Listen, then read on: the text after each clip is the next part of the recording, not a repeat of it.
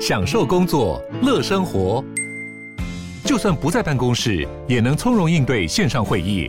HP Dragonfly 透过专业的 HP Presence 设计，内建降噪及会议快速键，搭配清晰的 Bang & Olufsen 音效，增强音讯及视讯功能。HP Dragonfly 顶级商务笔电，采用 Windows 11专业版，让您在会议中享有最佳的视觉和听觉品质。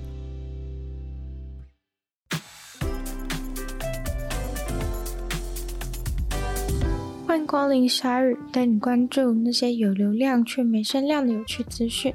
用十分钟的零碎时间，一起跟上这个永远跟不上的世界。说到自动驾驶，第一个想到的可能是特斯拉，但是宾士却成为世界上第一个获得真自动驾驶认证的车子。自动驾驶是有等级之分的，必须要到三级才算是真正的自动驾驶。也就是说，驾驶人真的可以把手离开方向盘，甚至把目光移开，或是睡着。特斯拉目前拿到的都只有二级而已，虽然感觉它在大部分的时候都可以自动开，却因为安全性或是严谨度的问题，只拿到了二级。结果却让宾士率先拿下了第一个三级的自动驾驶认证，在自动驾驶的竞争市场里面杀出了一条血路。他们的自动驾驶系统叫做驾驶领航员。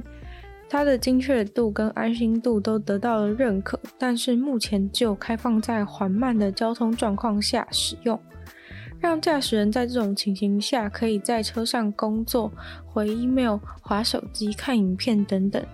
所谓的缓慢是在时速六十公里以下的时候，而且现在只有在封闭的道路中可以使用，也就是像是高速公路的地方不会有岔路和转弯。等于是，其实只有在高速公路加上塞车的情况下可以使用。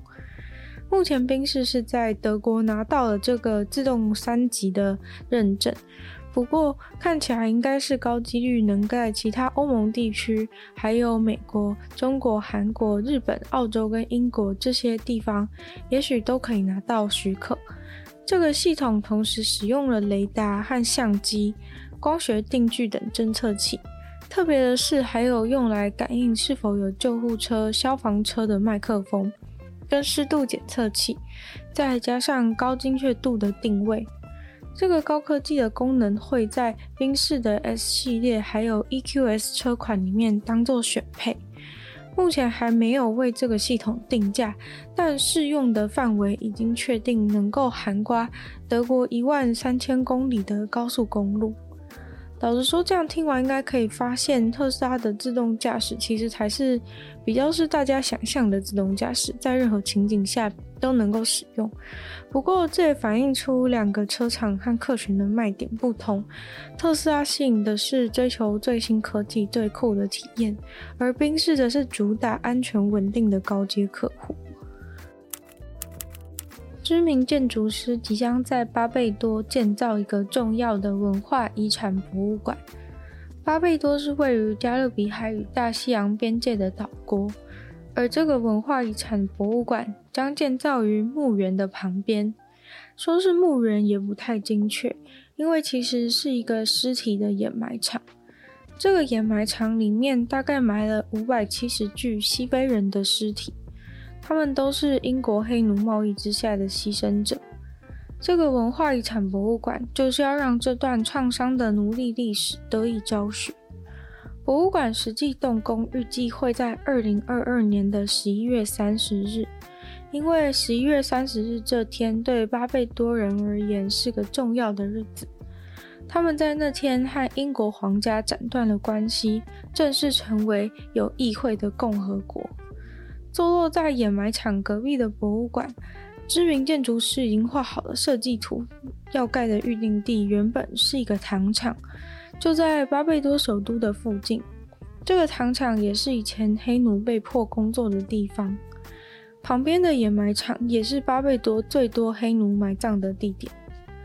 透过一九七零年的光学雷达技术，他们在该地找到了好多好多西非男人、女人和小孩的残骸。这个奴隶博物馆除了给人观光和纪念以外，也会作为相关研究的机构，发掘更多奴隶的历史。关于黑奴贸易，巴贝多留下不少历史文物，当中就包括了意义重大的阿贝多文件。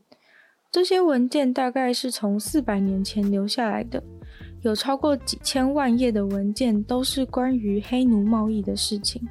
这同时也是大英帝国最大量关于黑奴贸易的证据。文件当中就有写到关于黑奴船只的登记、黑奴贸易的账目、结婚证照，还有释放相关的文件。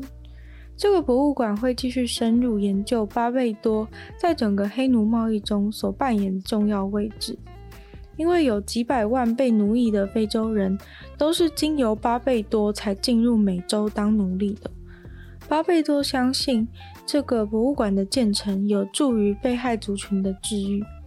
建筑物的设计发想也是来自于非洲人的文化，在外观上展现出生死的循环。附近的设计有些也是参考了传统非洲棺材、祭拜地点，还有金字塔。建筑师希望可以给当代人一个空间，纪念死者、教育生者。德国的法院判决，从床上走到工作的桌子也能算是通勤。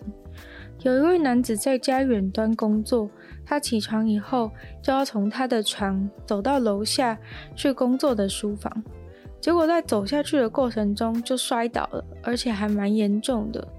这时候就产生了是否可以申请工作场所意外保险的理赔的问题。法院解释说，这个男子没有吃早餐的习惯，每天早上就是直接从他的床走到工作的桌子那边。而根据保险公司的规章，是写到第一趟去公司的路途，如果发生意外的话，是可以理赔的。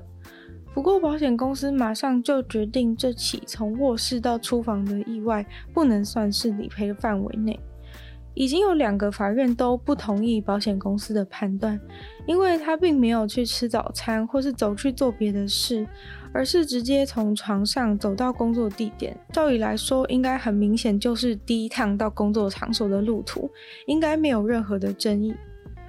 德国对于在家工作的工作地点判断是有明文解释的，电脑的工作站是固定永久的设置在家中的某处的话，那就可以算是所谓的远端工作场所。所以，这位男子从房间走过去电脑桌的这段路途，就是他通勤的过程。那他在通勤的时候下个楼梯跌倒了，那就是通勤发生的意外，应该要算在工作场所意外保险的范畴内。随着圣诞节的来临，伦敦的自然历史博物馆也沾点了节庆的气氛，于是给他们博物馆展示的大型暴龙穿上了圣诞节的毛衣。暴龙小小的手从特别为它设计的超小袖口里面穿出来，毛衣的领口跟腰部一样宽大，看起来非常的滑稽。但老实说，暴龙穿衣服真的蛮可爱的。会有这件衣服，是因为圣诞节的特别企划，某个卖圣诞节衣服的厂商就送了自然博物馆的暴龙一件毛衣。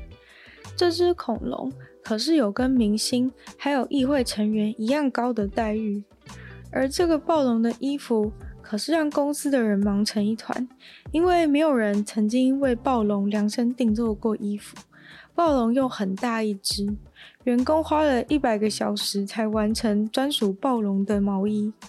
这件暴龙的毛衣比一般人的毛衣还要重十二倍，是用回收的毛线还有宝特瓶做成的。如果大家看喜欢这件暴龙毛衣的话，他们也做了给人穿的版本，在博物馆的礼品店贩售，贩卖的钱会再补贴给那个做衣服的公司。毕竟他们为了恐龙花了不少的钱和精力，但感觉这是值得的。很多人都说暴龙的毛衣非常适合它，也让大家都在逛博物馆的时候会心一笑。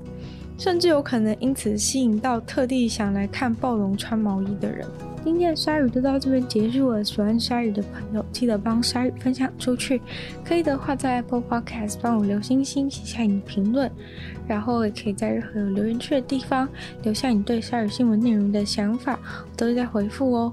那也可以去收听我的另外两个 podcast，其中一个是有主题性内容、时间比较长的《女友的纯粹不理性批判》，另外一个是我的新节目《听说动物》，会跟大家分享一些动物的小知识。